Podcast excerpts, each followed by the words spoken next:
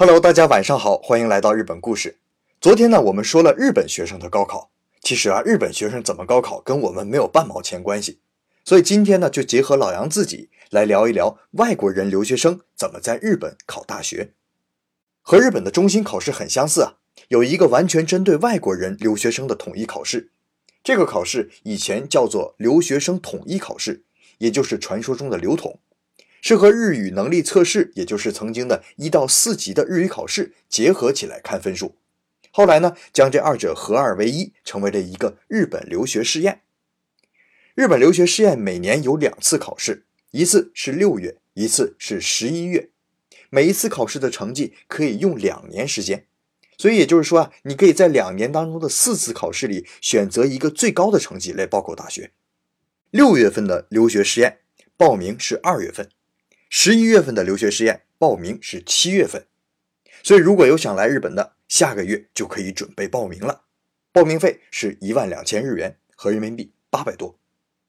那考试科目呢，分文理，文科考日语、数学和包括史地政的综合科目；理科呢考日语、数学和包含理化的理科。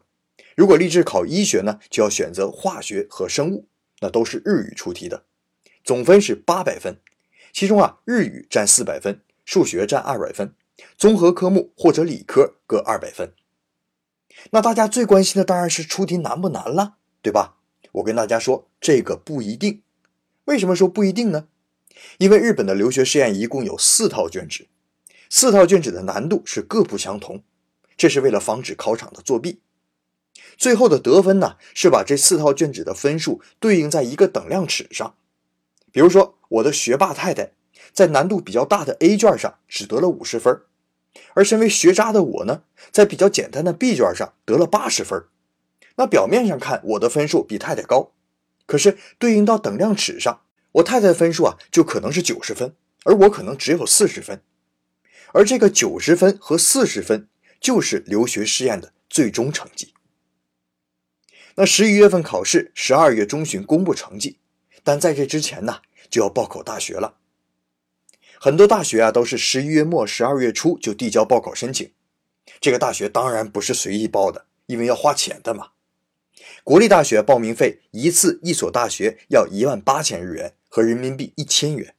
私立大学呢，报名一次一所大学要三万日元，和人民币一千八百元。那关于报考专业啊，我想多说几句。有人说重要，有人说不重要。要我说呀。都对，说不重要的人呢，是因为普通专业，像什么经济呀、经营经营啊，理科的像机械呀、信息情报啊，在找工作的时候啊，全都不涉及到本专业。理科如果是读研究生的话，可能还有推荐。那文科完全就是学科全都打乱，自己找工作，没有人看专业。可要说重要呢，也特别的重要，就是啊，有一门专业在手的这个学科非常的重要。要我说啊，有一科被严重低估的，就是看护专业。我们中国人一听到看护专业就觉得是护士，可你想啊，哪有大学里面开设护士专业的？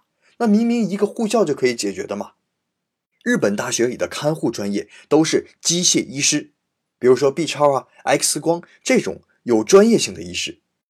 这些专业不像医学部考试那么难，可是毕业之后确实是炙手可热啊。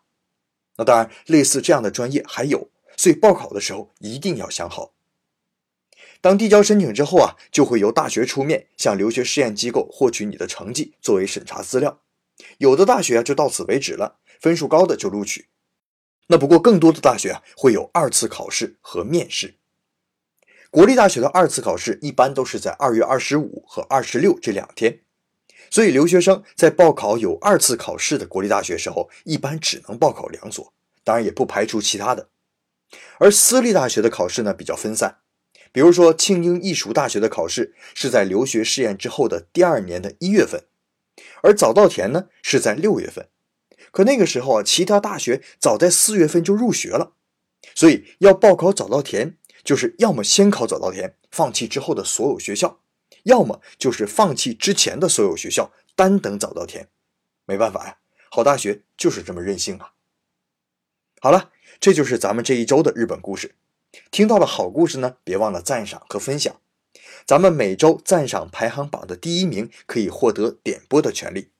你也可以进入到我的个人主页，选择向我提问，让我专门为您一个人答疑解惑。好了，咱们下周一接着聊。